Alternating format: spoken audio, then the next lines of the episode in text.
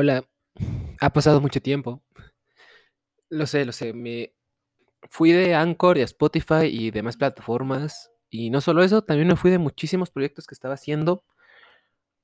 Pero tengo una explicación que tal vez en un futuro podcast lo diré, pero en este no. Este es un poco, es muy improvisado, no es un poco, es muy improvisado. Pero lo quiero hacer como para formalizar un poquito mi regreso. Y también porque es algo de lo que ya quería hablar, porque es algo que ha estado pasando. Disney Plus está cumpliendo años en nuestra región, que es Latinoamérica, y hay un resultado un poco agridulce en su trayectoria de este año. No digo que la plataforma no esté creciendo bien, al contrario, los números reflejan que sí tiene un crecimiento sano, sin embargo, es un crecimiento que se está deteniendo. ¿Esto a qué se debe? Eh, dicen los de Disney Plus, obviamente, que estos son muchísimos factores, pero yo creo que en Latinoamérica no sabían o no visualizaron bien todos los acuerdos de distribución que ya tenían, ni siquiera cómo era mantener un streaming y al mismo tiempo una programación en televisión por, cable. Y ese es el problema. Mucha gente, me incluyo yo en ellos, contratamos, Spot, este, contratamos Star, Disney Plus, aparte de por las producciones de ese entonces que eran Mandalorian, la, terminar de ver Clone Wars, que la recomiendo completamente, o inclusive ver Bad Batch, que todo el arco de Clone Wars es mi favorito. Sin embargo, esto no es suficiente para mantener una audiencia atada, y muchos streamers lo saben. HBO lo conoció antes de convertirse en HBO Max con Game of Thrones, al acabarse la temporada, la serie con un final que para muchos no gustó, se vieron obligados a que tenían que tener contenido constante para mantenerlos. Por eso surgió la serie Chernobyl y posteriores éxitos de HBO Original que han sacado. Sin embargo, en Disney tenemos algo raro. Sabemos que Disney tiene un gran músculo empresarial, marketing y una facilidad muy grande para contar historias. Sin embargo, los estamos viendo muy limitados en cuanto a esto. Como por ejemplo los reboots que están haciendo, como el de Mi Pobre Angelito en Casa, que lo están aplastando tanto críticos como audiencia. Visualmente se ve de calidad, pero la historia no lo es muchas otras películas live action o combinadas con CGI parecen más una película hecha para televisión sin ganas que realmente un producto para que la gente se quede en tu plataforma. Asimismo, muchísimas series que están en producción o en transmisión en Estados Unidos o ya en Disney Channel Latinoamérica no están pasando hacia Disney Plus. Y un ejemplo de esto es Amphibia y The Old House, siendo esta última Old en un hiatus debido a muchísimos problemas que Tal vez en otro capítulo lo hablaré.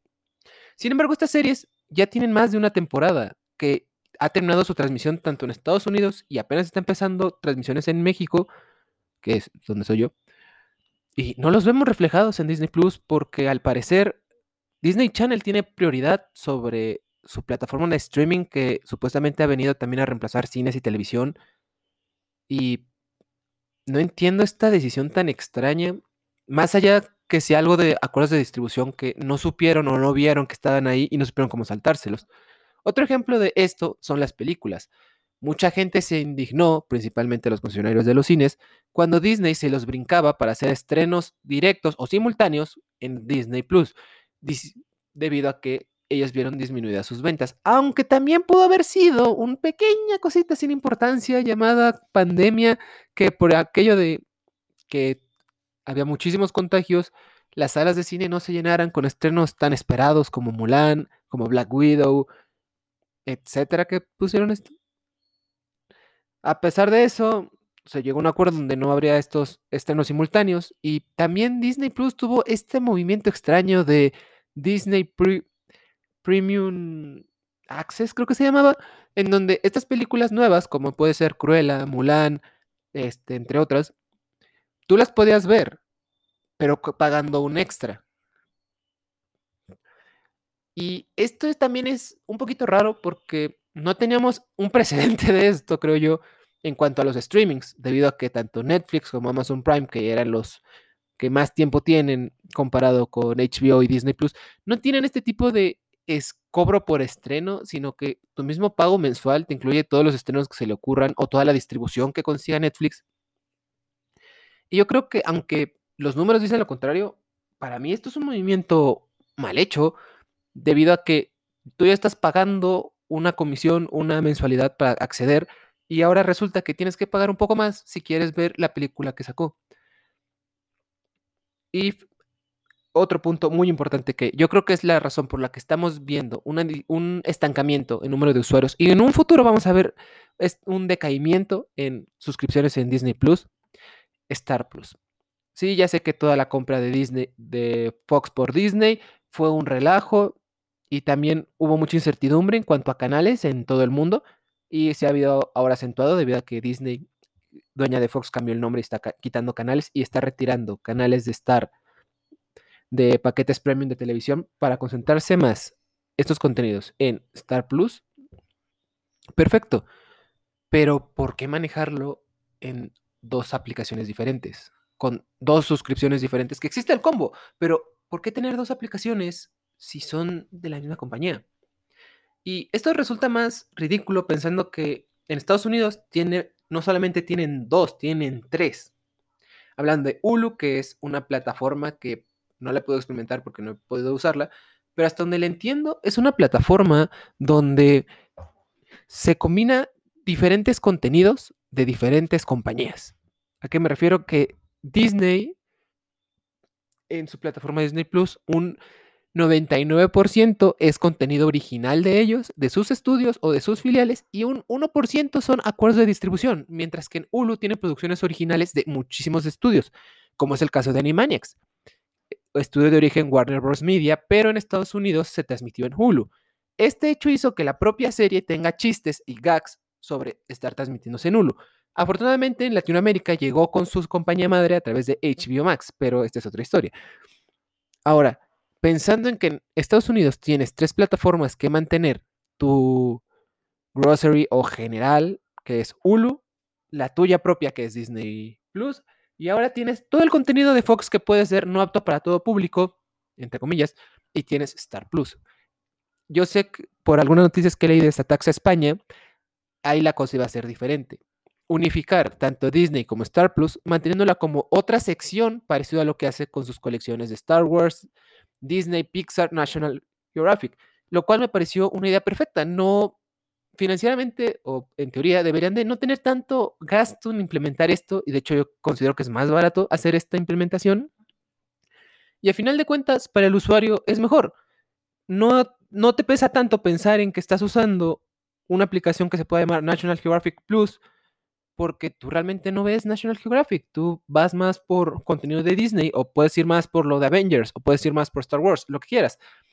Pero al hacer este movimiento en Latinoamérica de tener dos aplicaciones separadas, no me hace sentido. Asimismo, un gancho que en teoría se supone que debería de tener Star Plus son los Simpson, que esto, esto provocó que en el canal Fox Latinoamérica, ese canal solo depende de los Simpson, de maratones en fin de semana y algunas festividades especiales, y de repente empiezan a cortar el suministro de aire de este canal para mandar todo a Star Plus en Starbucks empiezan a llegar contenido que, se ve interesante, pero es una plataforma que si te la pones a pensar, Star Plus, no hablando de Disney Plus, no tiene gran contenido para quedarte. Más allá de si eres un fanático de los Simpsons y no tienes las temporadas en físico, puede que te interese, porque muchos de los cortos de los Simpsons están en Disney Plus. Eh, si te gusta Family Guy, ahí está también. American Dad también está ahí. Están las películas tipo Deadpool, pero también hay muchos movimientos extraños en cuanto a Disney como casa productora, donde está muy restringida la creatividad. Y esto va a evocar que esta plataforma de streaming pueda ocasionarle problemas, porque siempre fue planteada como una alternativa al casi imbatible titán que es Netflix en Estados Unidos. Pero viéndola desde mi posición con algunos otros streamings, si me dijeran hoy por hoy con cuáles me podría quedar yo sin problemas, yo me quedaría sin lugar a dudar con Netflix y con HBO. Prime Video me gusta algunas cosas, pero no es mi main streaming, ¿saben? Y Disney Plus, a menos de que cambien sus políticas, de que modifiquen sus acuerdos de distribución y por fin nos traigan series que están pasando en Estados Unidos o que apenas están estrenando en Latinoamérica, que las pasen ahí de forma simultánea para el que no tenga Disney Plus y para el que sí, estaría perfecto. Pero hasta que eso no pase, no dejo de recomendar Disney Plus porque siento que es una plataforma que tiene contenidos que a alguien que le encante Disney le pueda agradar mucho. Para mí es un poquito de decepción porque no voy a mentir que la serie Mandaloriano me encanta, lo que han hecho con Clone Wars igualmente. Estoy esperando con mucha ilusión el capítulo de Boba, al igual que la próxima temporada de Mandalorian. Pero sí me da que pensar cuando analizando es la plataforma a la que menos tiempo le dedico. Así que esto es un poco el capítulo de hoy. Quería hacerlo de este tema que venía rondando mi cabeza hace unos días. Ya en próximos capítulos explicaré qué pasó conmigo, que por qué desaparecí de, estos podcasts. Pero a los que han seguido escuchando este contenido, a los que han seguido apoyando, les agradezco mucho. Y nos vemos en el siguiente capítulo.